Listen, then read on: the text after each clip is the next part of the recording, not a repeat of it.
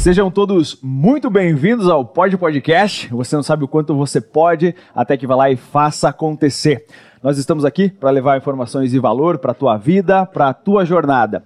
E nosso propósito é mostrar que as pessoas que alcançam os resultados extraordinários são pessoas comuns, assim como nós, assim como vocês. Nós encaramos as trajetórias de construção como um processo desafiador, vivemos a busca pela superação e pela vitória.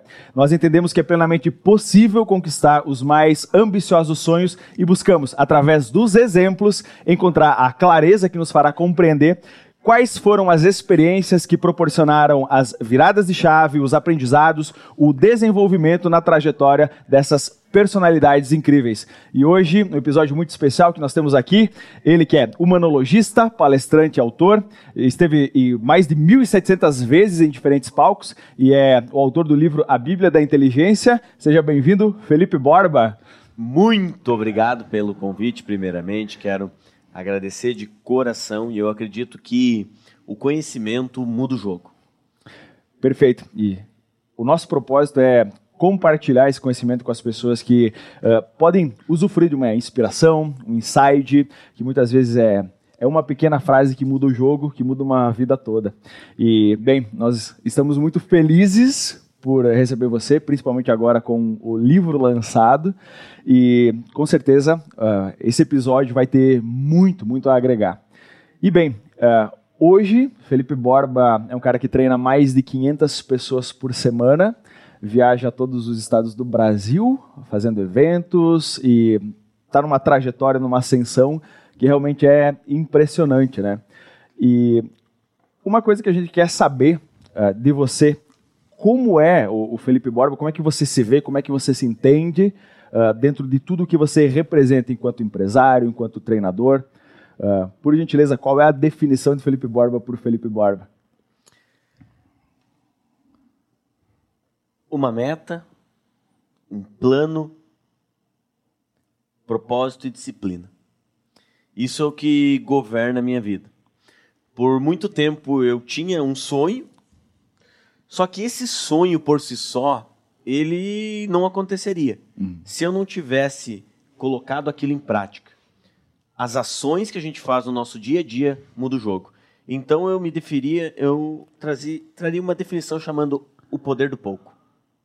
Perfeito. O poder do pouco, aquilo que a gente faz diariamente para chegar onde queremos chegar. E Felipe, é, hoje tu proporciona um movimento gigante na vida das pessoas, é, enfim, questões bem profundas, é, transformações bastante intensas, né? Mas não foi sempre assim, né?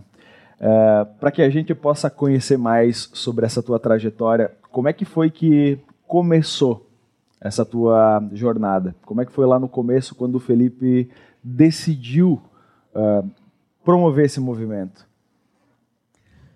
Eu comecei a trabalhar com oito anos. Com oito anos eu vendia aquelas, aqueles anjos de gesso. Uhum. Eu lembro disso, dessa, dessa fase de anjinho de gesso.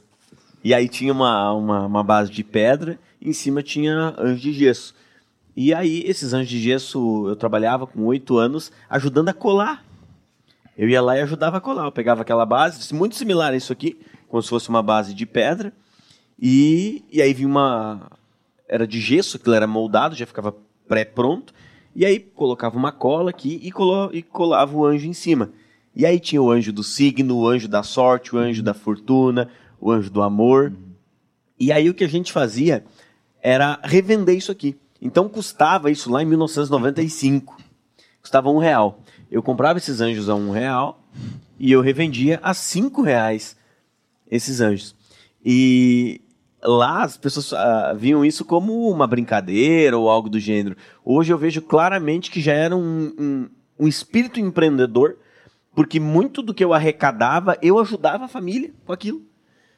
E ali eu comecei essa, essa trajetória de empreendedorismo, de vender, que hoje eu ajudo centenas de empresas, milhares de empresários nessa trajetória.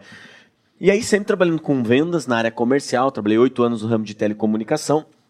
Mas o ano de 2011, eu estava numa busca ininterrupta por estudar sobre prosperidade, sobre sucesso. E lá em 2011 não é como hoje.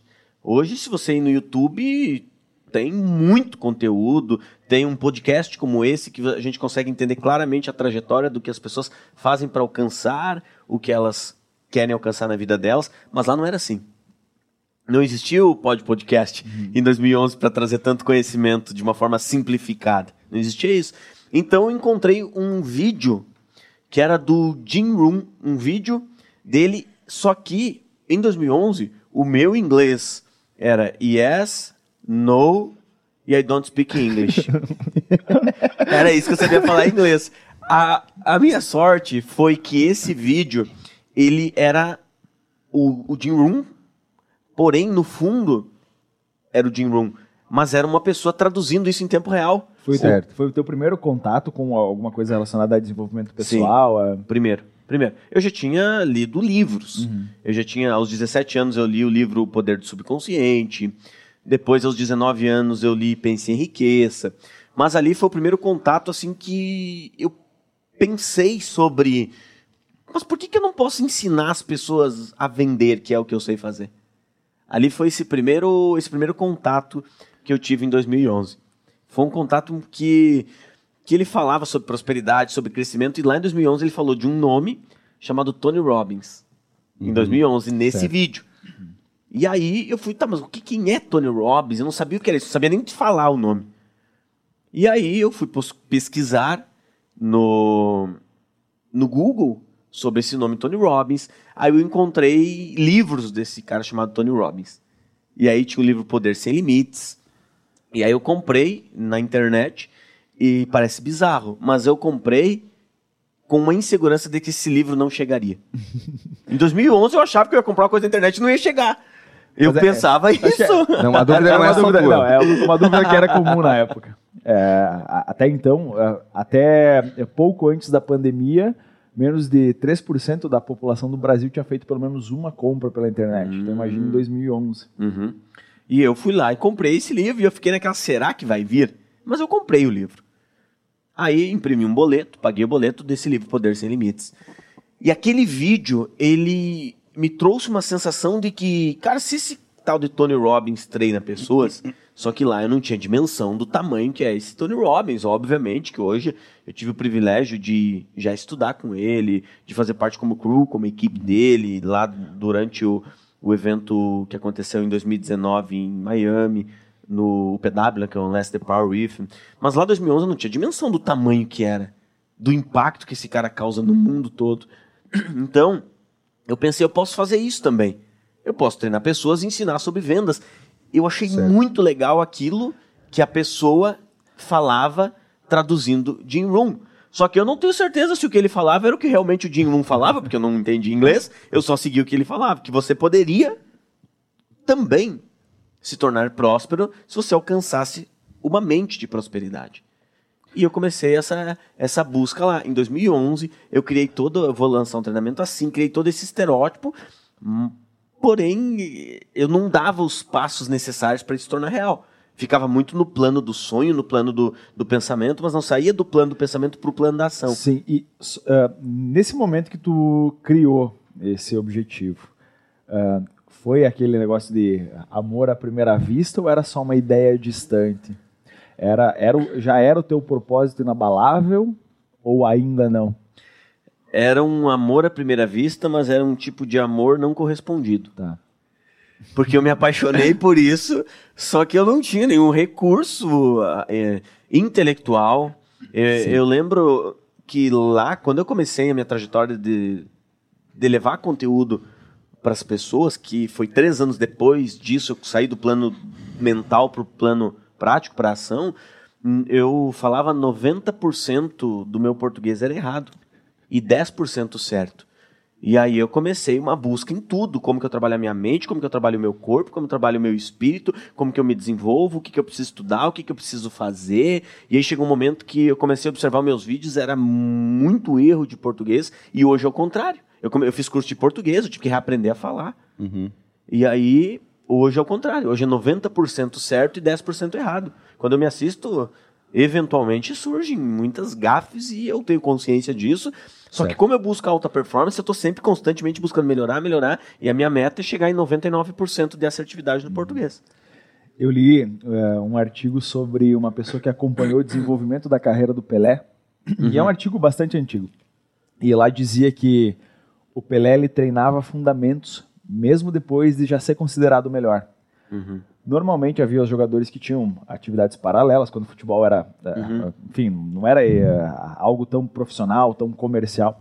Então ah, não se levava tanto a sério, não tinha toda essa especialização. Uhum. E aí muitas vezes os jogadores eles corriam um pouquinho para ter um condicionamento físico ou nem isso. E o Pelé era um cara que treinava todos os fundamentos, o básico do futebol, o, o toque, o dominar, enfim, o básico, o ABC, aquilo que a criança faz na escolinha. Uhum. Analogamente é, é o que você fez, treinou o ABC Uhum. a ponto de se tornar expert nisso, Uhum. e aí então isso deu uma base para ir evoluindo. Exatamente. É, eu olhei assim, ó, o que, que eu preciso ter como domínio para chegar aqui onde eu quero chegar? E eu estava aqui. Então, o que, que eu fiz? Eu criei ações relacionadas a estar aqui. Conteúdos específicos. Hoje eu digo para as pessoas, eu desafio você a trabalhar cinco anos em você. Porque eu evaporei do planeta em cinco anos. Os meus amigos não sabiam o que eu fazia, onde é que eu andava, o que, que é isso, por que, que sumiu. Eu evaporei por cinco anos. Tinha que pedir pro meu pai e pra minha mãe para saber onde eu estava. Eu evaporei, eu sumi, e cinco anos depois eu apareci um dos trainers em maior atuação do Brasil disparado. Um dos em maior. Não tô dizendo que eu sou o trainer em maior atuação, mas eu sou um dos trainers em maior atuação atualmente no Brasil. Mas eu me fechei para o mundo durante cinco anos e hoje eu digo para as pessoas: o que, que você prefere?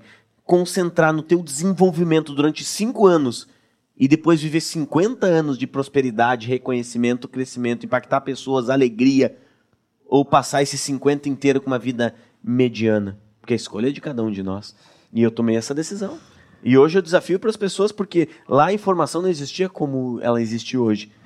O, o, o que eu faço dentro dos treinamentos hoje é transformar décadas da vida das pessoas em meses. Resu- um- um- uma mentalidade que talvez sozinha levasse uma década, 10 anos, 15 anos para chegar lá, ela consegue chegar em dois meses e meio nessa mentalidade. Porque quando ela desenvolve a mentalidade, quando nós entramos na mentalidade certa, nós evoluímos em pouco tempo, muito mais do que nós evoluímos a vida toda. Eu acho que esse é o pulo do gato, Felipe. Ah, essa, essa maneira de, de, de compreender que tudo tem um processo, sabe? Uhum. Que é muito fácil tu desejar ter aquele corpo sarado, mas você não ir na academia todo dia, Uhum. você não se dedicar o tempo que você se dedicou para conseguir a- a chegar no resultado que você chegou. Aí Uhum. eu preciso repetir uma frase que eu ouvi do Felipe no evento chamado Superação.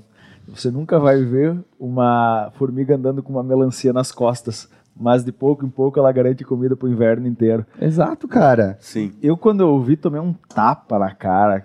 Foi assim, ó, talvez uma das Uhum. melhores frases que eu já ouvi na vida. E traz aquilo que ele falou no início, que é o poder do pouco. Uhum. É executar, é fazer, Sim. é fazer as coisas. Eu vi um- uma, uma charge ah, esses dias que tinha ah, uma escada na parede e uma com um degrau normal pro Uhum. cara ir subindo degrauzinho por degrauzinho e a outra com um degrau aqui e o outro lá em cima.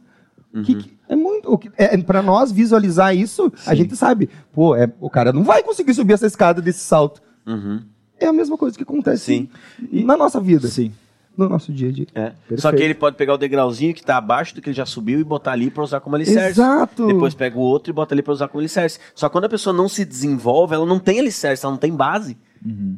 Certo, exato. É, é, é isso que acontece muitas vezes na falta do desenvolvimento. Isso é uma busca contínua. Como chama o, o, o cantor lá do Rolling Stones? Me fugiu agora. Mick o, Jagger. Mick Jagger. Eu ouvi um treinamento que eu fiz em Ohio University, nos Estados Unidos, os caras comentando que o Mick Jagger, tipo, 60 anos, está fazendo aula de canto. 70 e, 70 e poucos. É, né?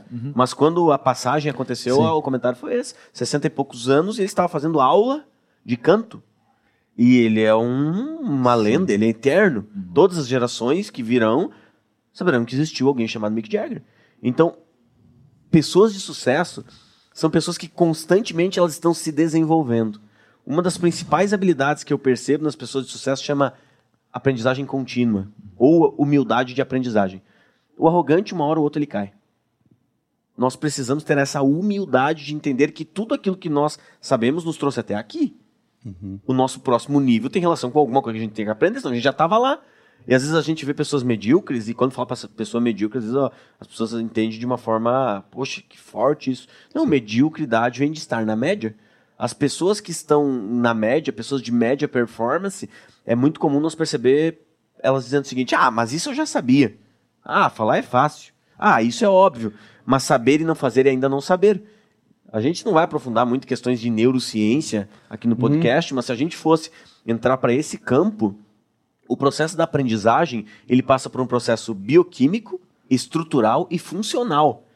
Então, muitas pessoas, o conhecimento que ela tem está só num nível estrutural no cérebro e não funcional. O bioquímico é motivação. Tem gente que tem um conhecimento, um conhecimento muito amplo, mas vive uma vida deprimida, uma vida ansiosa, uma vida estressada, é, não tem coragem para agir. Então, bioquimicamente, ela não faz acontecer. E o, o instalar de um padrão comportamental no cérebro passa por isso: bioquímico, estrutural e funcional. Então, quando eu leio um livro, por exemplo, e eu termino de ler esse livro e eu sei comentar sobre, falar sobre, entender do livro, converso em alto nível com alguém sobre o livro, isso não significa que eu tenho a, o que está escrito no livro no nível funcional do meu cérebro. Eu tenho no nível estrutural. Eu sei falar sobre isso. Uhum. Mas talvez aqui dentro eu falo sobre a importância da comunicação e do falar em público. Certo. Eu posso dizer, olha, é muito legal isso, isso, isso, mas subir num palco e travar, dar um branco, ficar inseguro, ou não conseguir performar. Por Sim. quê? Porque não é um nível funcional. O nível funcional ele só é instalado a partir do conhecimento, prática e repetição. É uma tríade. Uhum. Conhecimento, prática e repetição. E muitas pessoas que vivem esse campo do isso eu já sabia, essas coisas não funcionam, são pessoas que nunca vão para o campo da repetição, para o campo do funcional, porque o nome funcional é muito simples, né? Sim. É que aquilo funciona. O processo funcional. E, e aí tem uma coisa que eu compartilho muito dentro dos meus treinamentos, que é o campo da noção. O que, que é o campo da noção? Eu brinco que eu sou jogador de futebol. E quando eu digo que eu sou jogador de futebol nos meus treinamentos, as pessoas ficam, ah, é? Tu jogou aonde? Eu não lembro de ti. Eu digo, não, eu jogo todo sábado com os meus amigos. Ah! Mas se eu jogo todos os sábados com meus amigos, significa que eu sou jogador de futebol. Eu tenho noção sobre futebol. O Cristiano Ronaldo também é um jogador de futebol. O que, que diferencia o Felipe Borba como jogador de futebol para o Cristiano Ronaldo como jogador de futebol é o campo da noção. O Felipe Borba tem uma noção sobre futebol. O Cristiano Ronaldo é um profissional do futebol. E às vezes eu vejo no nicho da liderança, da comunicação, do desenvolvimento pessoal, da inteligência socioemocional, pessoas, quando a gente traz alguma abordagem de conteúdo, ela tem um paradigma de arrogância nela, ela diz: Ah, isso aí que ele está falando eu já tenho uma noção. Isso uhum. mostra o quão amador ela é. Isso mostra que ela, na vida dela, ela é um Felipe Borba do futebol. E com toda humildade, no que eu faço profissionalmente, eu jogo o jogo do Cristiano Ronaldo. E talvez ele vai ter que melhorar muito para jogar o meu jogo dentro do que eu faço uhum. profissionalmente. E infelizmente hoje eu vejo pais de famílias que têm noção sobre família. Ele não entende de equilíbrio emocional. Eu vejo líderes de empresas que têm noção sobre liderança, ele não entende estruturadamente sobre um processo de liderança. Eu vejo comunicadores que fazem curso de um final de semana, eles pensam que estão aptos a desenvolver outras pessoas. E eles têm o quê? Uma noção sobre aquilo, eles não são especialistas Sim. naquilo. E, eu, eu, lembrei, eu tive que favor. rir, eu lembrei de uma, de uma parábola do Whindersson Nunes que hum. ele fez uma aula de capoeira e foi lá brigar. e foi lá brigar com o cara. É adulto mesmo. do Netflix? Isso aí, Achei que eu tava formado, nem sei se for. cara, então é exatamente isso. É, Enfim. Eu assisti esse... Obrigado, vou ficar... Não. Sabe que é, o fato de você se deparar com a oportunidade de, de aprender, de crescer, de evoluir, e você simplesmente dizer que, ah, isso eu já sei, isso eu já, já sabia, isso é, é ou ainda, ah, uh, enfim, essas desculpas, essas barreiras, essas coisas que as pessoas, uh, esses empecilhos que as pessoas colocam, muitas vezes até por uma questão de costume, enfim, uh, isso já condiciona ela a não evoluir, né? É, de Sócrates, o só sei que nada sei, enquanto e Epiteto que dizia que um homem ele só é capaz de aprender quando ele entende que ele não sabe, uhum. alguma coisa nesse uhum. sentido, né? Uhum. Uh, e ainda uma frase que me veio de Newton, que o que nós sabemos é uma gota, o que ignoramos é um oceano. Quer dizer, no momento em que eu entendo que eu não preciso aprender, o que me coloca na condição de quem não precisa aprender, eu já acabei de me bloquear e daí uhum. para frente não vai. É. Se limitou, tu se podou, tu podou qualquer possibilidade de crescimento. E sempre o nosso próximo passo está atrás de alguma, além de alguma coisa que a gente ainda não aprendeu. Uh, e quando nós falávamos do, do poder do pouco, e você trouxe muitas questões assim de, de, altíssima relevância do que você vive, do que você ensina, do que você é, proporciona para as pessoas, do que você estimula nas pessoas. E o, o Felipe quando começou, ah, porque você é de soledade.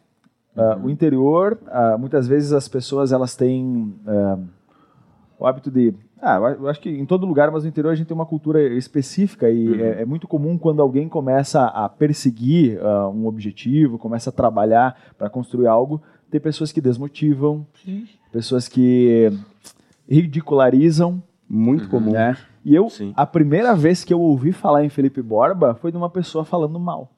Uhum. Certo? Sim. E eu fiquei com aquele conceito até eu conhecer. E como é que foi lá atrás, quando, quando você não tinha o nome, você não tinha ainda a autoridade, você não tinha uh, os, os, cases, né? quando uhum. você ainda não tinha tudo isso que você tem hoje? Como é que foi uh, que tu seguiu construindo esse pouco uhum. a cada dia e não desistiu? Eu tenho uma frase que eu carrego comigo há muito tempo, não é um, uma, é uma citação que eu carrego comigo. Ela é autor desconhecido, e ela me moveu desde o início. Quando nós quando entendemos que toda opinião ela é carregada de experiência pessoal, um julgamento é uma confissão. Quando entendemos que toda opinião ela é carregada de uma experiência pessoal, todo julgamento é uma confissão.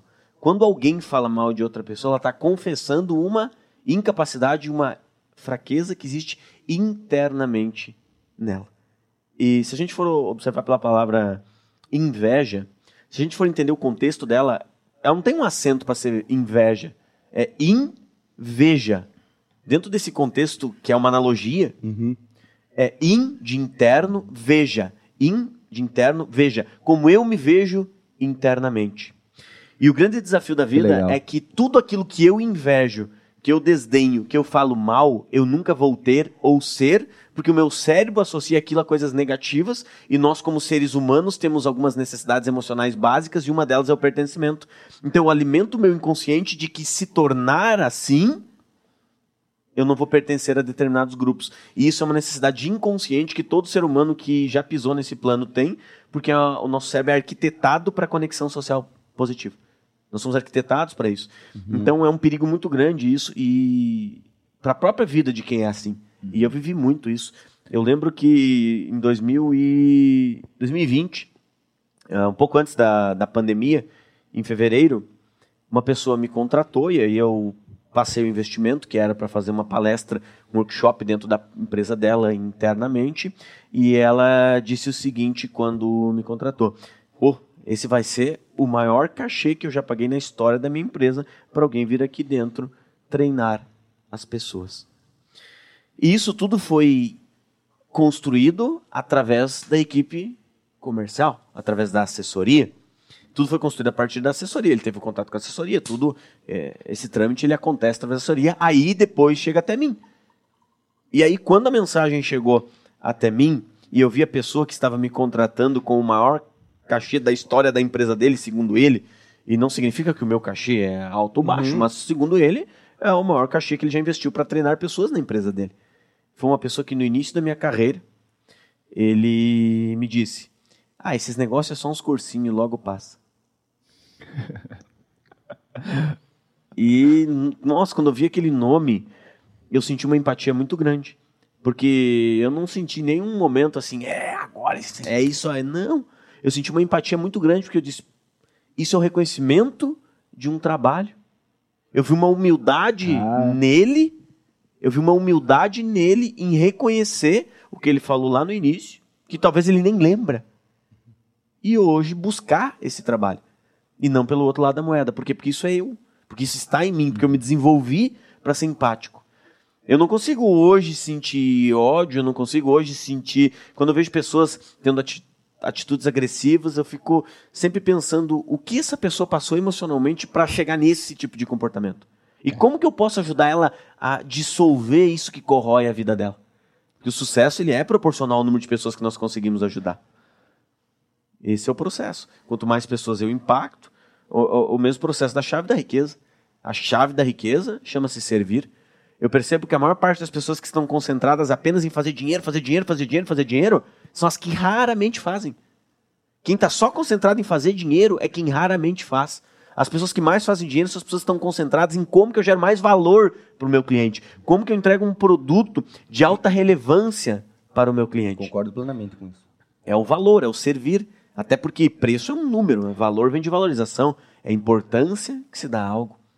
E uh, uh, o que é que você entende que é o teu valor? Aquilo que você tem, que a pessoa não vai encontrar em outro lugar, em outro profissional, uh, o teu diferencial competitivo, a tua qualidade única, a tua essência? Eu entendo de comportamento humano como pouquíssimas pessoas no mundo entendem. Eu sei o que vocês precisam antes mesmo de vocês saber o que precisam e por que precisam. E isso é uma coisa genérica ou é um, uma, um, uma coisa que é individual? Por exemplo, para mim, é, é diferente do Leonardo que eu entendo, é diferente do Leo, ou tu consegue implantar isso de uma maneira geral? Se isso, se foi claro na minha pergunta. De uma... É, assim, ó, uh, por exemplo, eu tenho o meu entendimento sobre, uh, sobre a minha necessidade, Uhum. tá? E você consegue, com, lógico, com todo o desenvolvimento que você teve pessoal, para Uhum. chegar nesse nível, entender isso em mim. Uhum. O Leo uh, tem a, a, a, a parte pessoal dele que ele está necessitando, certo? Uhum. Como que é você conseguir ajudar e contribuir de uma maneira tão grande em grandes grupos ou em Ah, porque cada sala? pessoa tem uma particularidade. Exato, né? cada pessoa Como identificar essa, eh, essas particularidades, essas individualidades? Nada é tão desigual do que tratar pessoas diferentes de forma igual. Dentro do processo do, do desenvolver pessoas, existe a epistemologia do ensino. Epistemologia é a base de como o cérebro aprende. E dentro desse processo da aprendizagem do cérebro, eu preciso acessar as pessoas em quatro níveis: o nível mental, o nível emocional, a energia apropriada e a fisiologia. A fisiologia das pessoas me mostram quando eu acertei onde que eu precisava acertar. No momento em que eu trago um conteúdo e eu vou explorando a palestra, eu vou sentindo o público, eu vou sentindo o público. No momento que eu falo alguma coisa que as pessoas fisiologicamente elas retornam que aquilo incomodou, eu vou até o fundo da alma delas naquele conteúdo e depois trago soluções práticas do que, que ela precisa fazer na vida dela em relação àquilo. O Léo, que acompanha o meu trabalho de perto, no final dos treinamentos é aquele mar de gente dizendo: Cara, eu não acredito. Tu falou exatamente o que eu precisava ouvir. Só que eu fico 20 minutos testando. Entendi. Eu cheguei a levar 40 minutos testando Sim. em um treinamento de dois dias, por exemplo. Sim. Para entender Mas com o passar É. do tempo, a experiência que você vem adquirindo. Eu levei umas 1.200 vezes pra, no palco para entender esse nível. Óbvio. E o que eu Ah. percebo claramente, por exemplo, é que a maior parte do meu nicho hoje, eles acessam as pessoas num nível mais superficial de todos, que é só o nível mental. Só o nível mental. Quando a gente faz uns treinamentos, atividades de alto impacto, quem olha de fora fica pensando, poxa, vai ver que eu vou pagar para ir lá fazer esse tipo de atividade? Porque ele não entende que o processo da neuroplasticidade, ele precisa de um envolvimento emocional, energético e fisiologia. Energia apropriada, fisiologia e emoções. Então, quando eu trago narrativas, o storytelling, que eu ensino no The Big Voice, que é o meu treinamento de comunicação oratória, onde eu ensino as pessoas a lotar a agenda delas, a comunicar de uma forma que elas verdadeiramente sejam ouvidas, porque hoje é muito barulho e pouca música, é muita gente falando e poucas pessoas querendo ouvir. Como que eu destaco, me destaco diante de tantas pessoas falando a mesma coisa? Existe uma estratégia para isso. Dentro do Big Voice a gente ensina essa estratégia. O storytelling é um deles, um dos caminhos. O storytelling, o contar histórias. Por quê? Porque nós, como seres humanos, nós aprendemos a interpretar o mundo, nós aprendemos a falar, nós aprendemos tudo através de narrativas que ouvimos. Essas narrativas storytelling, quando você traz uma história, nós fazemos com que o cérebro daquela pessoa ele molde a experiência, as vivências dele dentro daquela narrativa. Então cada um lá dentro tem a própria experiência. E é óbvio que aqui é, é um nível simples que eu estou trazendo de um conteúdo que você conhece, que eu levo quatro horas para a pessoa entender a metodologia Sim. dentro de uma imersão. Então são processos, mas todo o treinamento, finalizando a resposta dessa pergunta, uhum. é acesso às pessoas em quatro níveis. Entendi. O conteúdo, que aí eu, tudo que eu trago não é opinião, é ciência, dentro dos treinamentos. É o mundo mental, que é a parte científica da coisa, as emoções, que são histórias, analogias, comparações que faz a pessoa emergir em um processo emocional, a energia apropriada e o processo fisiológico é o que me dá a devolutiva para eu saber por onde eu preciso seguir. É, eu tenho uma, uma dúvida genuína e em uma oportunidade eu já questionei isso, mas eh, toda vez que você responde uma pergunta, você responde de uma forma diferente e surpreendentemente traz uma informação nova, por mais que a pergunta seja a mesma. E mas você não é mais o mesmo. Exato. Boa, hein? É. é. Como é que tu prepara essa performance de poder, por exemplo, uh, comandar com maestria um público de 500, 600 pessoas durante, sei lá, 24, 26 horas, com um treinamento de imersão, e o último cara, da, lá da, da última fileira, o cara tá vidrado. Ele não desconecta. Uh, e outra, uh, se uh, te deixar com dois dias, três dias, uma semana de tempo para falar, tu consegue entregar conteúdo sem parar e tu não tem oscilação de performance. Para quem olha de fora, analisando a questão técnica do, do, do, do, da tua profissão, a tua performance, como é que tu conseguiu chegar nesse ponto? Porque todo profissional ele tem o objetivo de chegar num ponto de maestria, entregar com excelência, uhum. sabe? Só que isso é, é algo bem difícil. Como, por exemplo, falou no Cristiano Ronaldo, né? Uhum. Uh, o que ele faz é algo, assim, é, é surreal, é um uhum. super-humano. Sim. E como é que tu prepara a tua performance? A, a, como é que acontece isso? É, é, nítido para ti que tu tem um magnetismo, assim, com o público que está te assistindo? Não uhum. sei se tu já viu outras pessoas, já participou, obviamente, de outros treinamentos, uhum. mas eu já fiz um treinamento contigo e eu percebi, eu sou uma pessoa muito crítica, sabe, cara? Uhum. E eu fiquei encantado com o magnetismo mesmo uhum. que tu e a maneira com que tu conduz as coisas. Uhum. Então, por favor, pode nos. É, isso não é uma coisa minha, isso é uma coisa que eu desenvolvi. É algo que nasceu em mim. É, eu, até o início da, da minha fase adulta, eu era tímido, tinha baixa autoestima, inseguro, medo de falar em público era ruim. Então eu tinha uma combinação perfeita para o fracasso. E como o Léo falou do, do, do, Cristiano Ronaldo agora, tem uma, uma história que eu já ouvi em diferentes lugares, não só no Brasil, que eu não sei se isso é um fato mesmo, mas a essência do negócio é sensacional e ele é um exemplo de disciplina e determinação no mundo. O Cristiano Ronaldo, obviamente, por tudo que ele construiu até aqui. Tem uma passagem que fala que quando o Modric foi contratado pelo Real Madrid, eles tinham uma apresentação às 9 horas da manhã. Apresentação. E aí, naquele dia, como ele tinha a apresentação, que ele ia começar os primeiros treinos às 9 horas da manhã, o Modric chegou às 7 horas da manhã para treinar, para se preparar, para as 9 horas já estar ali. E a apresentação, o início dos treinos, às 9, ele chegou às 7 para mostrar trabalho. Quando ele chegou às 7, o Cristiano Ronaldo já estava lá lavado de suor desde as 6. Foi isso que eu fiz para desenvolver isso. Foi exatamente treino, treino, treino, treino, teste, teste, teste. Por quê? Porque os primeiros quatro anos não era assim.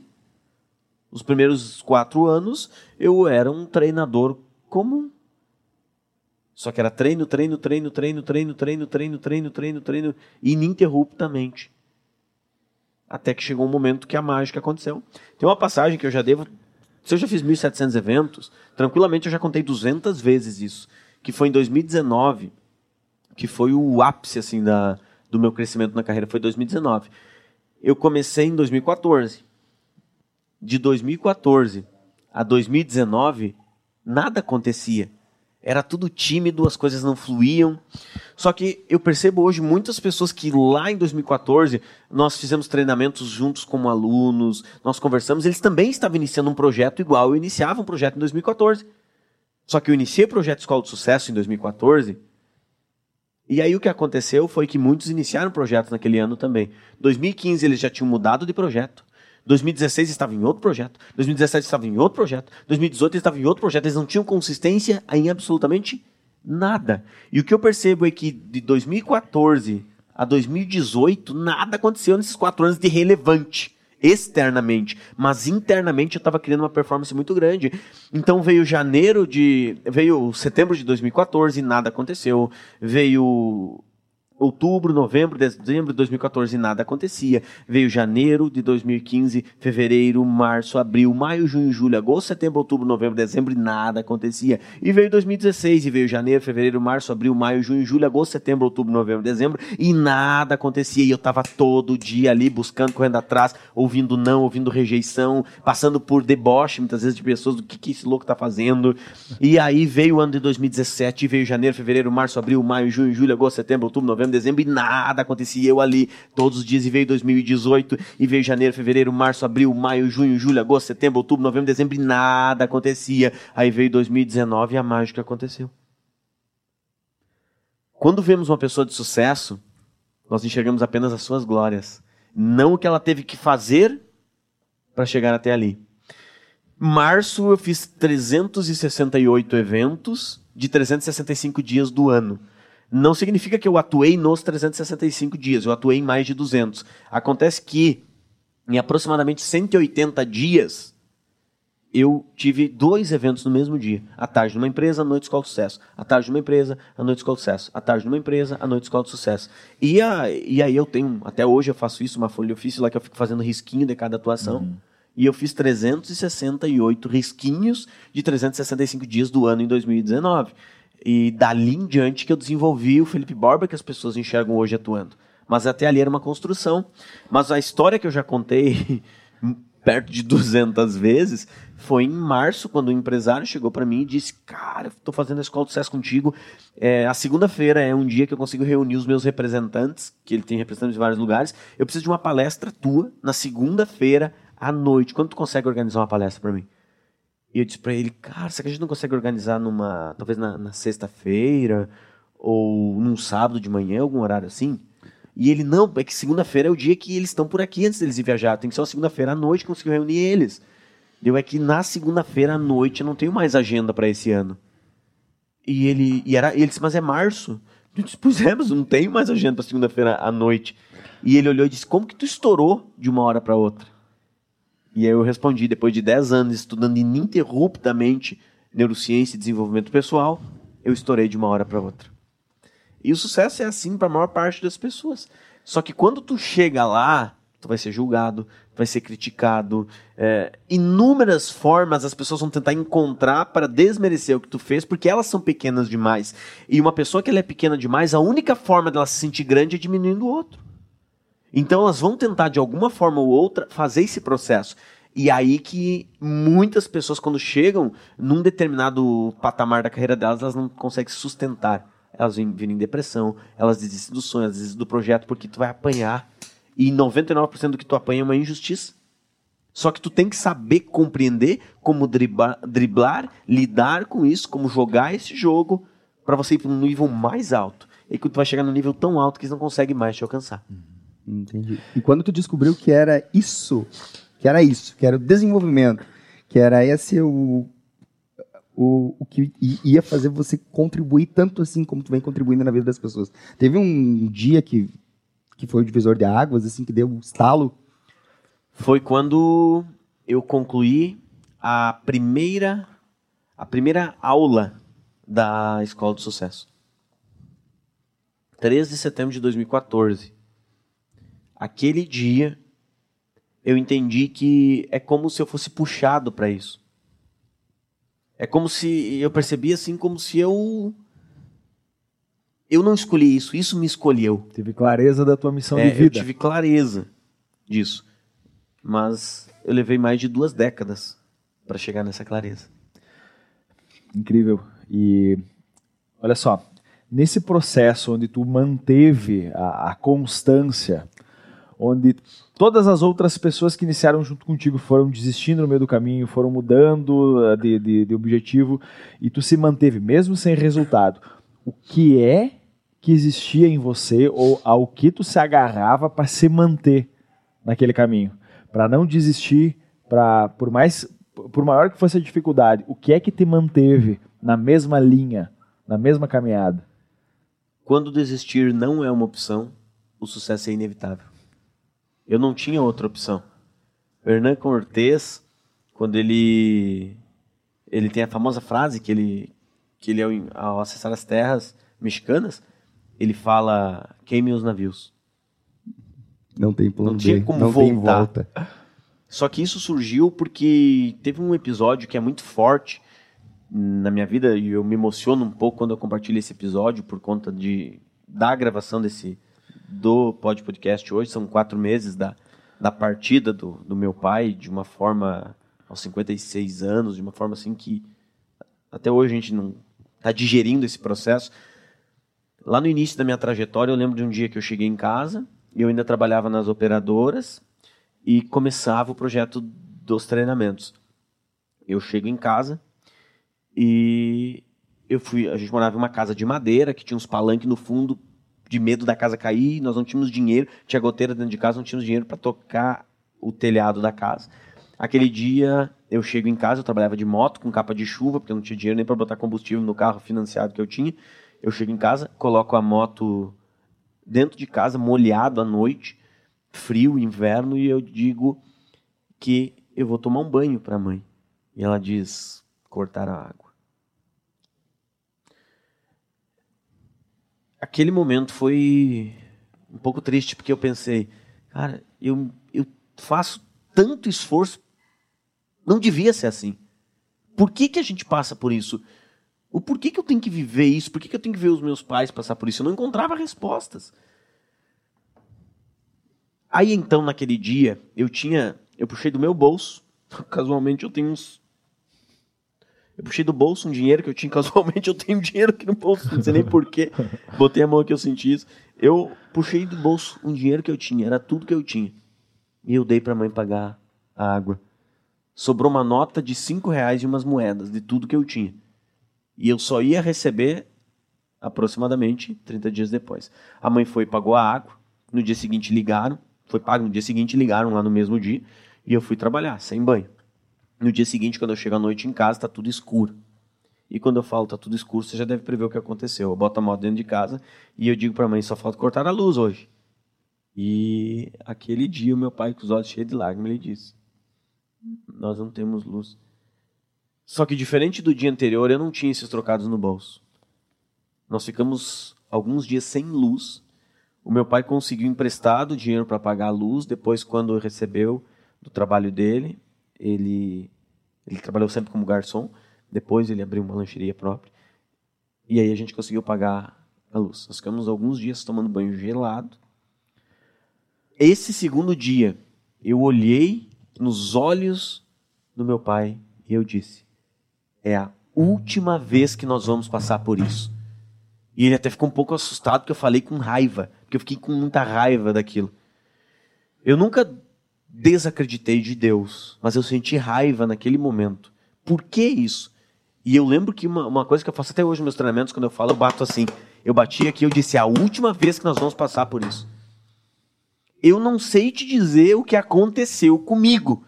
Só que as condições eram as mesmas, mas o Felipe não era o mesmo.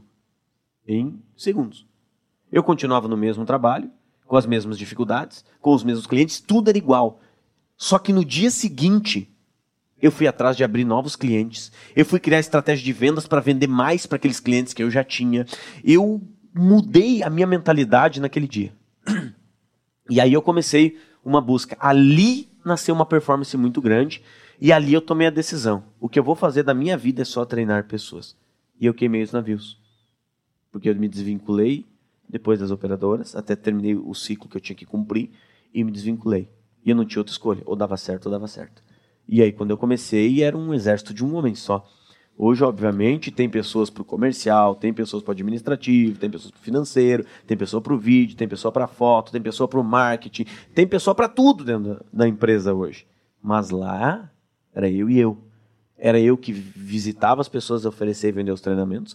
Era eu que montava as apostilas. Era eu que imprimia. Era eu que ministrava o treinamento. Era eu que fazia o marketing. Era eu que preparava financeiro. Era eu que fazia basicamente tudo.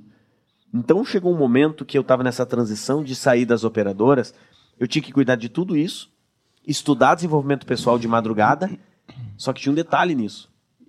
Eu trabalhava das 7, 7 e meia da manhã até 19 horas da noite nas operadoras ainda. E aí hoje eu penso, cara, como é que eu fazia tudo isso? Fazia porque quando o destino é uma opção, o sucesso é inevitável. E hoje eu vejo que talvez, talvez, se lá atrás eu tivesse uma segunda opção, ou eu tivesse alguém para me ajudar, eu vivi um estágio na minha vida que não tinha como, por exemplo, eu dizer assim, ah, esse mês apertou um pouco aqui, vou ver se mandar uma mensagem, pai, tu consegue me ajudar só esse mês aqui, mês que vem eu te devolvo? Não, não existia para quem pedir. Não tinha, não tinha pedir pro pai, era o contrário. Com 17 anos. A Jojo quer participar. com 17 anos, financeiramente, eu acabei assumindo a casa. Quando eu tinha 17 anos. A primeira cozinha nova que teve dentro de casa fui eu que comprei. Em 12 parcelas a cozinha para botar dentro de casa. O primeiro carro que a gente entrou dentro, eu, nunca, nós nunca tivemos carro e nem dinheiro para comprar. Nunca tivemos. O primeiro carro que nós entramos foi fruto do meu trabalho, do meu esforço. Até teve uma, uma vez que nós precisávamos de um freezer eu, em campanhas de vendas, ganhei um freezer. A gente botou o freezer dentro de casa e precisava fazer um curso, um treinamento. Eu não tinha dinheiro para fazer o treinamento. Eu olhei e disse: Eu vou vender esse freezer. Eu botei naqueles negócios de vender o freezer. Só que não é como hoje, tem Facebook, essas coisas assim. Uhum. Eu fui numa loja da cidade e disse que eu tinha um freezer para vender. Você podia vender para mim. E ele disse: Não, eu compro o freezer. Eu disse: eu disse É novo o freezer. Foi usado uma semana. É novo. Nem plástico, até os plásticos tá nele ainda, em volta, só dentro que foi tirado.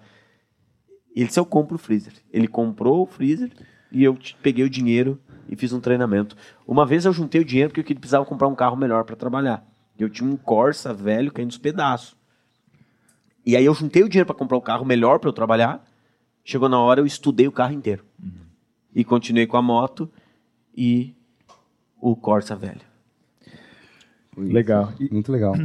Esse, é, essa história do freezer foi em, em, em, que momento tu já tu já estava começando a desenvolver alguma alguma algo no sentido do, do, do, do, dos treinamentos ou foi um momento que tu estava aí naquele processo de virada de chave de agora eu sei o que, que eu quero e eu vou fazer isso em que momento da vida foi que isso aconteceu foi no momento desse depois que eu vi aquele vídeo do Jim Room uhum.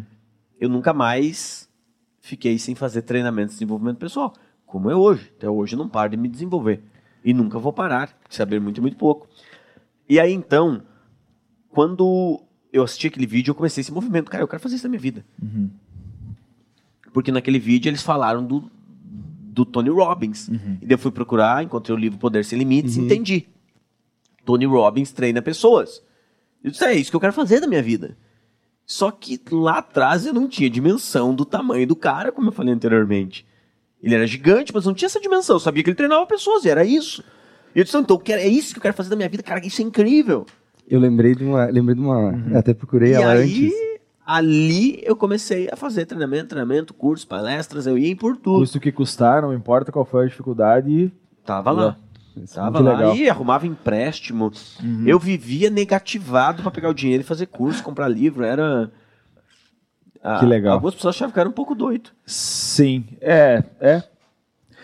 E eu, eu quero fazer uma contribuição. Uh, quando tu falou, uh, o Leonardo falou sobre esse, sobre entender mesmo que o que o nosso propósito e focar nisso. Eu vi num, num, outro, num outro podcast a frase de um livro chamado Assim Falou Zaratustra, do Nietzsche, que, fala, que fala o seguinte: demora o tempo que for para decidir o que você quer da vida. E depois que decidir, não recue ante nenhum pretexto porque o mundo tentará te dissuadir. É, eu vi uma vez o fez muito sentido isso para mim. Uma vez eu vi uma, o Clóvis de Barros Filhos falando essa citação. Hein? Uhum. Ele falando isso. Uma vez que você entender o que é o teu propósito, não abra mão disso ante nenhum pretexto. Eu vivi isso sem ter ouvido a frase. Uhum. Quando eu ouvi o Clóvis de Barros Filhos falando sobre. Foi um, um vídeo dele que eu vi no uhum. YouTube falando sobre isso. Eu disse, cara, é o que eu fiz nos últimos anos. Foi exata, exatamente isso que eu fiz.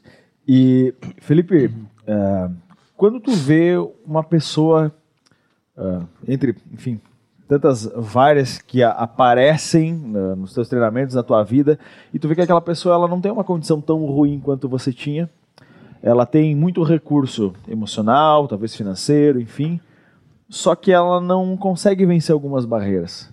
E para ela aquilo é muito difícil. Como é que eu tenho entendimento? Às vezes tu olha e pensa assim, cara, tipo assim, o que que passa na tua cabeça? Como é que tu faz essa leitura? O que que tu sente nesse momento em que tu vê no outro uhum. alguma dificuldade e tu sabe que tu já venceu algo muito maior? Uhum. O que é que passa na tua cabeça, nos bastidores da tua mente? Como é que é isso? No momento que eu percebo esse tipo de coisa, eu tenho uma clareza muito grande de que eu posso revolucionar positivamente a vida daquela pessoa. É esse sentimento que eu tenho. Óbvio que eu não vou falar isso. Vocês vão achar, cara, esse cara tá doido. Uhum. Mas quando eu vejo esse tipo de coisa, mentalmente eu fico pensando, cara, o que eu vou fazer na vida dessa pessoa, ela vai precisar de mais do que uma vida para me agradecer. eu sei internamente disso. E por que, que eu tenho tanta convicção? Porque nós lançamos a série de mil depoimentos dos nossos alunos que foram 900 depoimentos escritos com nome, foto e 100 produções, estudo de caso em vídeo. E agora a gente está indo para a segunda série de mil depoimentos dos nossos alunos. E nos nossos treinamentos a gente tem uma taxa de satisfação de 99,3% de satisfação e sucesso. Melhor e maior do que os clientes da Apple. Então, quando eu percebo esse tipo de potencial, é nítido o que isso pode acontecer, para onde isso pode levar. Ela não sabe a força que ela tem, mas eu sei disso. Entendi. E, e durante o processo eu vou mostrar para ela esses caminhos. Só que ela precisa se permitir. É aquela que diz assim: me ajude a te ajudar. Teve uma mulher que, que, que acompanhou o início da minha trajetória uh, no, meu trabalho e ela me. Até eu anotei aqui, ela me falou assim: Joseph, quando tu permitir abrir a tua cabeça para te desenvolver, tu vai ver como as coisas vão fazer mais sentido para ti. Uhum. E isso é o que veio acontecendo nos últimos dois anos. E realmente, cara, eu consegui encontrar dentro de mim uma pessoa que eu não sabia que existia. Uhum. E é, as dores ficam menores, a, onde tu quer, o teu objetivo fica mais próximo de ser uhum. alcançado. Uhum.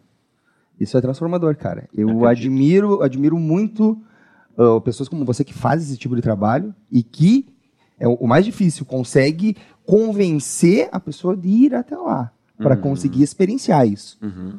Sabe? Porque uma vez lá, é para mim é bem claro essa taxa de uhum. satisfação e, e de até retorno, né? Porque você, eu sei que vocês no trabalho que vocês desenvolvem, vocês têm uma taxa de retorno grande do pessoal que vai uhum. experienciar de novo Sim. aquilo, para fazer aquilo voltar, aquilo que vai ficando esquecido. Sim. Isso é muito interessante, porque tem o grande desafio da equipe comercial são as pessoas entender a importância disso. Levar ela para uma aula para compreender o que, que acontece lá dentro. Que não é um achismo, que não é uma opinião, é tudo com embasamento científico, são tudo metodologias, tanto para negócio, crescimento empresarial, quanto desenvolver habilidades emocionais. São processos, são metodologias validadas cientificamente Agora, o que, que é o grande desafio? E não é só no meu ramo. Todos os ramos têm isso. No meu, por exemplo, as pessoas vão para treinamentos altamente motivacionais. E lá elas entram dentro de um. Elas são estimuladas, somente estimuladas. Elas não são literalmente desenvolvidas, são estimuladas. É um processo bioquímico. Então, lá, através da, da, das falas, das metáforas, das analogias, das atividades, há estímulo dopaminérgico, estímulo de adrenalina. Então a pessoa entra num, numa coisa que na neurociência nós chamamos de catarse, que é o estado de consciência alterada. É como, quase como uma droga. Só que uma, o, o, drogado, quando passa o efeito da droga, o que ela precisa? droga de novo. Então cria-se um cenário onde a pessoa fica refém daquilo lá, ela tem que buscar constantemente sobre aquilo. E uma das coisas que nós temos um profissionalismo muito grande, até porque eu represento no palco um grupo de pessoas que estudam a área da psicologia, a área da bioquímica, a área da administração, que são pessoas que estão lá o dia todo concentrado e com, em construir conteúdos científicos com base no que a gente executa. Nada lá é uma opinião. Tudo é com estudo de coorte, meta-análise, todo dentro desse, desse contexto. Uma das coisas que eu mais me orgulho é o profissionalismo do que a gente faz.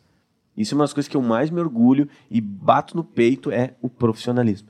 Porque é triste a gente ver o que acontece no mercado hoje. E aí elas vão para treinamentos motivacionais e elas pensam, vão mudar o mundo. Só que o que, que acontece um mês depois? Elas estão aqui, elas uh, vêm uhum. para cá. Só que é só bioquímico, é só motivação. Se você motivar um idiota, vai ter um idiota motivado. Aí passa um tempo, ela cai para cá. É, o efeito perfume passa e ela volta para estaca zero. O que ela precisa? Fazer de novo aquilo. E o que a gente propõe dentro dos nossos treinamentos são processos de desenvolvimento, não uma motivação apenas. É o implicit learning, que é aquilo que vai ficar intrínseco na, na pessoa. E quando, o, quando a pessoa ela vai buscar desenvolver uma empresa, tá? Uh, não somente nos treinamentos, uh, ou também quando a pessoa vai buscar uma empresas disruptivas ou quando ela vai buscar um processo de mentoria. Quais são uh, as, as questões mais comuns, os impeditivos mais comuns, mais frequentes, aquelas barreiras, dificuldades que você encontra com maior frequência, especificamente dentro das empresas, ou melhor, dos empresários? Engajamento de equipe é um dos grandes desafios. Eu, te, eu, eu vivi os dois lados da moeda. Eu participei ativamente de mais de 200 empresas do crescimento dela através do desenvolvimento das habilidades de liderança, comunicação, habilidades emocionais. Eu participei ativamente desse processo. Só que eu aprendi muito lá dentro, além de ensinar, sobre gestão. Porque eu trabalhava na parte de comportamento, não na parte de gestão. Só que eu aprendi muito, muito, muito sobre gestão que eu entendi na prática, com grandes empresários, o processo de gestão. Não na teoria, na prática. E isso me potencializou muito, porque aí eu uni a gestão prática e o que eu aprendi, eu ia aplicando em outras empresas, cara, o quanto isso dá resultado. Até que eu cheguei na metodologia do empresas disruptivas. E aí, vivendo os dois lados, por quê? Porque a gente desenvolvia metodologia de liderança, de comunicação, de inteligência emocional, dentro da empresa. Só que também eu fazia treinamentos para a equipe desses donos de empresa. Então, eu fazia um trabalho que era específico para eles e outro específico para os colaboradores. E eu comecei a perceber que os grandes talentos, que os grandes profissionais, eles não ficavam porque não tinha uma cultura forte na empresa e eles não deixavam a empresa, eles deixavam o líder. Eles não saíam por conta do modelo de negócio da empresa, eles saíam por conta de uma liderança ineficaz, de um líder analfabeto emocional, que é uma expressão um tanto nova, eu venho falando sobre isso há um bom tempo, ainda não está fortalecido no mercado. Analfabeto emocional são aquelas pessoas que sabem ler, escrever, têm vários diplomas, falam vários idiomas, mas não entendem o processo emocional. São pessoas que gritam em casa, que gritam na empresa, são pessoas que trabalham no dia a dia estressada, ansiosa, aquela tensão, aquilo correndo por dia. A cada 40 segundos, uma pessoa tem um infarto no nosso país por ser um analfabeto emocional, só que ele não sabe disso.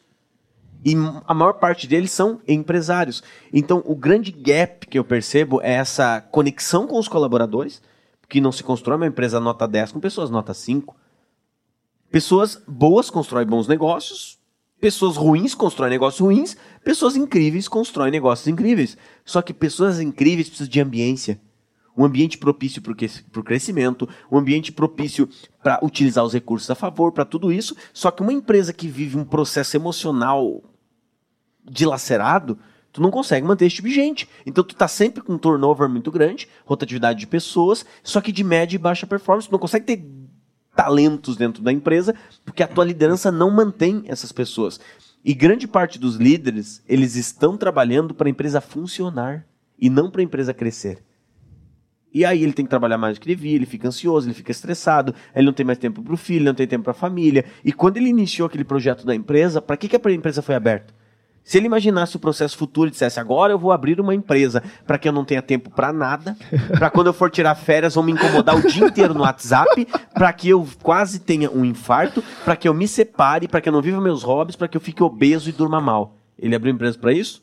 Não, mas é o que a maior parte vive por não buscar isso aqui, o desenvolvimento das habilidades emocionais. Eles investem em fachada, em competência técnica, em software, em mil outras coisas que sim, deve sim investir, mas eles esquecem do que move o negócio, que são as pessoas. Só que pessoas desenvolvidas emocionalmente, não pessoas dilaceradas emocionalmente. E aí é raramente os problemas de empresa são problemas de empresa. Eles são problemas de gente, líderes que reflete dentro da empresa. E enquanto ele ficar só buscando respostas, tem líder que quando você fala de gestão, é como se ele tivesse a, a sensação de que gestão fosse um gesto grande. É isso que eu percebo. gestão são processos. E aí você, ele diz assim, ah, mas eu tenho 20 ah, anos de experiência. Mas cômico, 20 anos dando errado? Parece cômico, mas é trágico. É. Né?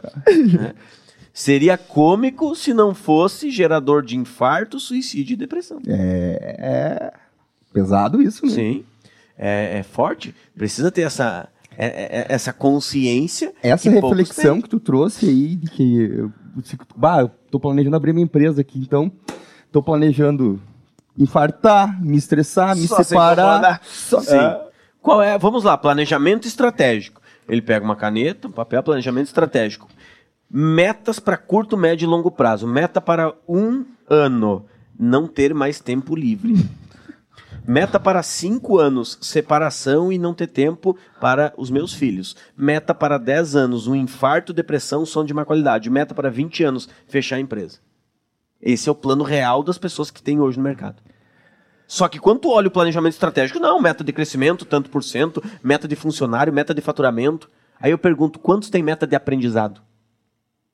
Não sabem nem do que eu estou falando, que é um princípio básico que a gente trabalha em empresas disruptivas. Primeira coisa, ah, eu quero crescer isso aqui. O que, que tu tem que aprender para crescer isso aqui?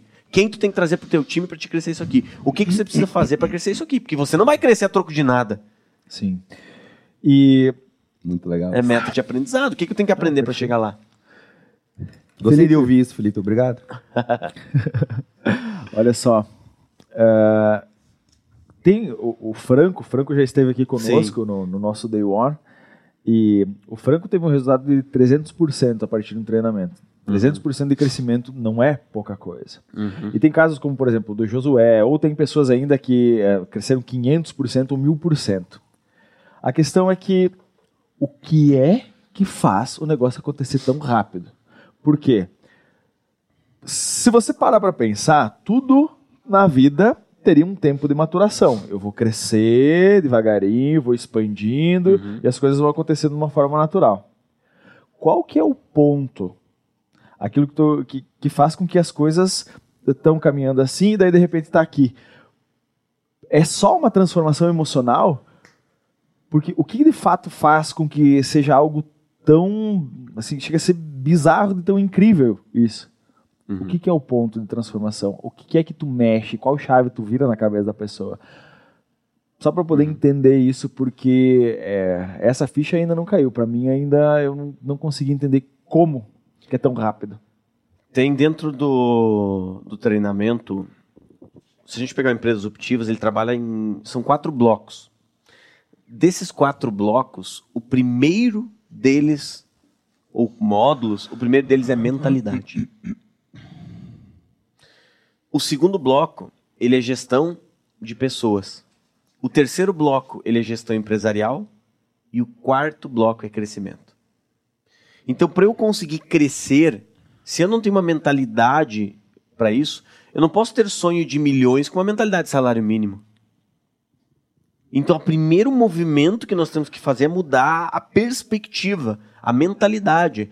Hoje tem uma. Isso começou um estudo lá em 1970, na década de 70, por duas psicólogas, e esse dá atualmente a síndrome do impostor afeta aproximadamente 70 a 75% da população mundial. O que, é essa síndrome do impostor? É eu ter uma sensação de que as pessoas do meu ramo, do meu nicho de mercado, são melhores e mais bem, mais, e bem mais preparadas do que eu. E aí eu fico inseguro, eu fico com incerteza e eu não dou passos necessários para que então eu cresça de uma forma grandiosa, porque eu tenho uma insegurança. Então tu começa a fazer um movimento muito grande no campo da mente da pessoa, de entender os seus porquês. Na maior parte do tempo as pessoas sabem o que elas querem, mas elas não sabem por que elas querem e por quem elas querem. Além do porquê você faz o que você faz, é por quem você faz o que você faz. E aí quando você sai do porquê e vai pro por quem, ele percebe que o projeto dele é muito maior. E ao entender que o projeto dele é muito maior, se eu não tenho uma mentalidade para lidar com desafios, se eu não tenho uma mentalidade para lidar com o meu próprio emocional, para lidar com medo, para lidar com rejeição, para lidar com incertezas do mercado, o que, que começo a fazer? Eu começo só a entrar num processo introspectivo. Eu começo a ficar inseguro, eu começo a ficar com medo, eu não tenho ações, eu não tento. E aí acaba que. Eu digo uma frase dentro do treinamento, quando falo de mentalidade, é: quem não arrisca nada, arrisca tudo. Quem não arrisca nada, arrisca tudo. Se eu não tentar, se não der o primeiro passo, se eu não sair desse, do campo mental para o campo da ação, as coisas não vão mudar. Aí quando eu mentalmente eu entendo esses processos, aí a gente vai poder falar de gestão de pessoas, gestão empresarial e crescimento. Se ele não sair desse campo, ele não vai sair do campo do pensamento para ação, ele não vai para a prática. E aí dentro dos treinamentos são metodologias simples. Uhum. E tudo que a gente faz lá dentro é simples sem ser simplista. Nenhuma ferramenta é uma coisa mirabolante. Tudo é simples. Muito, muito, muito, muito simples. Na liderança é aquele, aquela métrica: o óbvio precisa ser dito. O óbvio precisa ser dito. Assim como o óbvio precisa ser feito. feito. Vem, Jojo. Fantasminha, camarada. Vem da Oi aqui, Jojo. Vem cá. Vana. Venha. Participação especial, jo Joana Beagle. Participação hum. especial. Em Felipe, a respeito do. Companheira. Quem? Seja bem-vindo ao Pod Podcast, Joana. Arroba Quem Joana Beagle no Instagram. Instagram lá.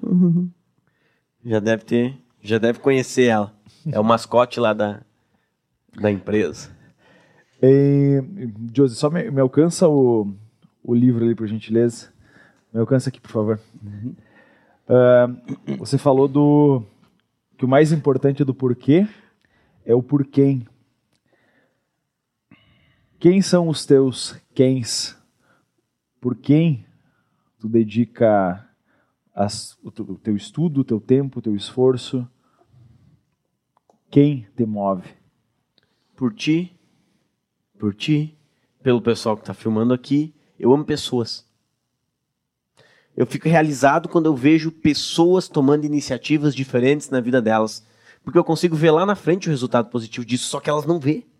Elas não entendem que o desafio delas é muito mais mental do que real. Quando eu comecei, o meu propósito era ser feliz. Era ter um trabalho, era ter uma profissão, era pela minha família. Hoje transcende isso. Hoje vai muito além disso. Hoje é por pessoas. Hoje é o que me move. Eu sou apaixonado por ver pessoas dar certo. Eu fico feliz quando eu vejo as pessoas dando certo. É que quem se alegra com o sucesso do outro já entendeu tudo. Quando a gente começa a se alegrar com o sucesso do outro, a gente já entendeu tudo sobre os negócios, sobre a vida. E qual é o teu próximo passo? O meu próximo passo é uma expansão num nível nacional. Porque por muito tempo eu, eu errei porque eu não estava dando atenção para uma coisa: redes sociais. Eu errei muito forte nisso. E por quê? Eu tinha agenda tarde numa empresa, noite em outra. Na segunda. Na terça, tarde numa empresa, noite em outra. Quarta, quinta, sexta. Alguns finais de semana imersão. Então eu tinha uma agenda que eu não conseguia nem pensar em outras coisas que não fosse cumprir com aquela agenda. Tudo estava dando muito certo. De uma maneira estrondosa. E eu percebo hoje que o meu público é aquele público que busca mesmo. Porque hoje, se tu pegar e largar um monte de bosta num canto, vai encher de mosca. E tem muita gente nas redes sociais que é isso aí. Uhum. E eu vejo que o meu público é aquele público que busca a verdade. Hoje não há mais um real compromisso com a ciência e com a verdade. E o meu público são pessoas assertivas, pessoas que investem, Pessoas que não têm medo de assinar o cheque, de passar o cartão, de fazer o Pix. Pessoas que investem no desenvolvimento da empresa, pessoas que investem no desenvolvimento dele. Não é aqueles chato que fica enchendo o saco nas redes sociais. Não. É um público que investe neles. E esse público, eles são formadores de opinião. Esse público, eles movimentam centenas de empresários, de outros empresários. Eles movimentam centenas de funcionários. Então, quando eu, consigo trabalhar a mente de um cara assim, ele vai levar aquilo para dentro da empresa e dos funcionários. Eu atinjo uma pessoa, mas eu estou impactando 100, 200 de uma vez só. Então, por isso está acontecendo de uma forma tão profunda, eu não estava olhando para o outro lado. Porque as pessoas não sabem disso. Elas olham lá e dizem, ah, é um treinador, igual tem um monte por aí. E essa é, era, esse foi o meu erro. E aí, depois que veio a pandemia, que simplesmente o, o, ramo dos treinamentos, foi o, primeiro, presencial, foi uhum. o primeiro a parar e o último a voltar. Ali, eu abri os olhos para sair do campo do já sabia para ação. Ali eu comecei um movimento através das redes sociais, que é um movimento que a gente está startando agora, a gente está fazendo esse movimento agora. É um movimento ainda tímido, mas que a gente nos próximos anos vai acelerar e muito isso. Eu sou apaixonado pelos treinamentos presenciais. É óbvio que eu vou fazer treinamentos online, com certeza, mas eu sou apaixonado pelo presencial. Eu quero levar esses eventos para o Brasil todo e eu, a minha agenda é gigante no bastidor, não na internet. Eu não sou um trainer de rede social. Uhum. É direto dentro das empresas. E eu quero levar isso para uma expansão nacional. Felipe, em relação à, à estratégia, uh, eu te admiro por ser um, um estrategista brilhante. Assim, eu, eu, eu, te vejo como uma pessoa que tem uma, uma clareza na visão de longo prazo que é difícil a, a gente ter empresários que, que olham lá na frente, que conseguem ter uma visão sistêmica do que vai acontecer. Uhum. Né? Muitas vezes as pessoas elas estão focadas no lucro, o que elas vão ganhar agora, no, no imediato, no que vai acontecer agora. E eu te vejo uh, observando muito e, e, e, sempre dedicando àquilo que você quer que aconteça lá na frente. Uhum. E uma, uma questão que sempre me, me desperta curiosidade é onde é que você foi buscar essa a inspiração, a orientação, onde é que tu desenvolveu esse olhar para ver sempre o longo prazo e entender como é que tu vai ganhar lá na frente. Muitas vezes abrindo mão de ganhar muita coisa no imediato, porque uhum. muita gente vai para a internet, faz um barulho e é, é aquele tendel todo, uhum. enfim, e em dois, três anos o cara desapareceu. Ninguém mais nem lembra. Uhum. E tu é um cara que tu tá construindo um negócio com perpetuidade. Uhum. Em termos de estratégia, como é que tu pensa, como é que tu cria isso e onde é que foi que tu despertou essa visão que é completamente diferente do comum? A felicidade, ela é um caminho e não um ponto de chegada. Isso tudo foi construindo, foi construído caminhando. Se eu sair daqui hoje à noite e tiver com os faróis desligados, eu não sei, tá escuro, eu não sei o que tem à frente, mas quando eu ligo o farol, ele vai iluminar 100 metros à frente. Eu não sei o que tem nos próximos 100 metros, mas quando eu ando 100 metros, vai iluminar os próximos 100. E mais uma vez, eu não sei no que tem nos próximos 100 metros. E quando eu ando 100, ilumina os próximos 100 metros. E mais uma vez, eu não sei o que tem nos próximos 100 metros, mas quando eu ando mais 100, ilumina os próximos 100. E é justamente isso. O problema é que tem pessoas que elas não ligam os faróis e começam uma caminhada, elas ficam esperando o momento certo. E a maioria das pessoas não alcançaram o sonho delas ainda porque elas estão esperando o melhor momento. Elas estão esperando estar prontas. Só que nós nunca estaremos prontos. É, é trilhando e aí você vai ter novas barreiras. E daí tu vai ter que se reinventar diante daquele novo desafio, nova barreira. E aí tu aprende uma estratégia nova, uma forma nova de fazer, de executar, de implementar. Agora, dentro do, do processo do crescer numa carreira, ele depende muito de construir visibilidade e competência. Visibilidade e competência. Por quê? Se eu sou competente, mas não sou visto, os meus valores não aparecem. Agora, se eu sou visto, mas eu não sou competente, a visibilidade trabalha contra mim e eu vou sucumbir no mercado em cinco anos, que é o que acontece com a maioria das empresas. Então isso tem que estar muito claro. Unir visibilidade e competência e criar reputação de agilidade e excelência. Qualquer pessoa que na sua carreira desenvolver visibilidade e competência e criar reputação no mercado de agilidade e excelência prosperará. Fantástico. Sem margem para outra coisa. Anotado. Visibilidade e competência e criar reputação de agilidade e excelência. O mercado dizer, cara, tu quer resolver? É com esse cara aqui. Tu vai em mil lugares, tu não vai resolver. Com essa empresa, com esse produto, é com esse serviço. Reputação de alguém que vai lá e resolve. Aí tu para de brigar por aquilo que faz a maior parte das empresas quebrar. Preço. Mais de 70% das empresas que quebram estão brigando por preço. É existe preço, existe performance, existe experiência. Performance é qualidade. Do... É impossível a gente hoje acreditar, mas acontece, que tem empresários que tu pergunta qual é o teu maior diferencial. Ele diz, ah, a qualidade do meu produto ou serviço. Qualidade não é diferencial, é obrigação. Qualidade é performance. As empresas que mais se destacam não são as empresas que estão trabalhando no campo do preço, elas estão trabalhando no campo da experiência do cliente. Como que eu gero uma experiência diferente? Como que começa a fazer muito sentido aquilo que eu vendo, aquilo que eu entrego? Como que eu posso gerar mais valor? Se eu encontrar uma forma de fazer aquilo que eu faço com 10 vezes mais eficiência do que a atual solução no mercado, eu domino esse mercado. É encontrar essa maneira. É essa. E ela existe. Se existe um sonho, Sim. existe um caminho. Felipe, a gente vai se encaminhando agora para a fase final do nosso episódio. E cada palavra foi de um valor imenso, incomensurável. Uh, tenho certeza que muitas pessoas tiveram muitos insights, muitos, uh, muitas viradas de chave. E o nosso objetivo aqui é poder inspirar, poder fazer com que as pessoas tenham a, a informação que elas precisam para persistir, para manter a, a constância, para seguir, para perceber aquilo que você fez, o que deu certo e para elas entenderem que pode dar certo para cada um de nós. E eu gostaria de pedir para que você deixasse uma mensagem para cada uma das pessoas que está nos assistindo, que veio buscar aqui uma informação de valor para fazer a diferença na vida.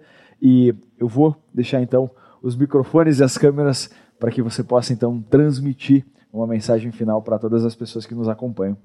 Perfeito. Primeiro, eu quero mais uma vez agradecer pelo convite. É um prazer contribuir.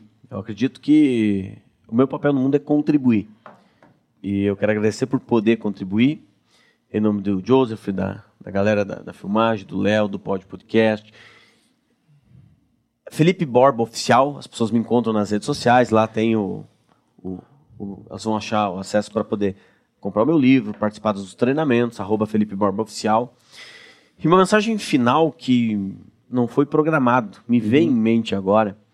Na segunda década do início dos anos 1900, tinha uma. Isso em Toronto, no Canadá, tinha uma, uma ala de um hospital e tinham muitas crianças naquela ala morrendo de algo que não se sabia muito bem como lidar com aquilo que hoje chama diabetes. E as crianças estavam morrendo disso. Muitas crianças naquela ala e não sabiam o que era aquilo. E vários testes eram feitos e vários experimentos eram feitos e não conseguia encontrar uma forma de conter aquilo. E aí tinha uma, uma ala inteira, muitas crianças ali definhando, era um monte de pais tristes, chorando, um lugar de muita tristeza, de um clima de morte. E os cientistas lá então já estavam desistindo, de não sabiam mais o que fazer. Até que alguns cientistas decidiram: não vamos desistir, vamos tentar. E eles fizeram um novo experimento e chegaram em uma das coisas que já estava por ali, e então eles foram experimentar, chamado insulina. E aí eles foram lá e, como um último experimento, aplicaram insulina em uma criança e aí foram aplicando em todas as crianças. Quando eles chegaram na última criança, a primeira começou a despertar. A segunda começou a despertar, a terceira começou a despertar e uma a uma começou a despertar. E aquele lugar que era um clima de, de morte, de partida, tornou-se mudou o choro para um choro de alegria, de felicidade. Porque um dia alguém não desistiu e mudou o mundo. Só que dentro de cada um de nós existe essa capacidade de mudar o mundo, começando pelo nosso mundo. Mas para isso, nós não podemos desistir. Não pare até orgulhar-se. É, fantástico. É, cara, assim, ó, tu é uma pessoa sensacional. É, o que tu tem, o que tu construiu é, é admirável, é louvável e em nome de, de, toda a equipe, eu quero dizer que nós somos imensamente gratos, nós honramos a tua presença, seja sempre bem-vindo para voltar e muito obrigado por poder estar contribuindo conosco, foi simplesmente fantástico. Muito obrigado, obrigado Felipe. Tamo junto. Valeu, obrigado. Tamo junto.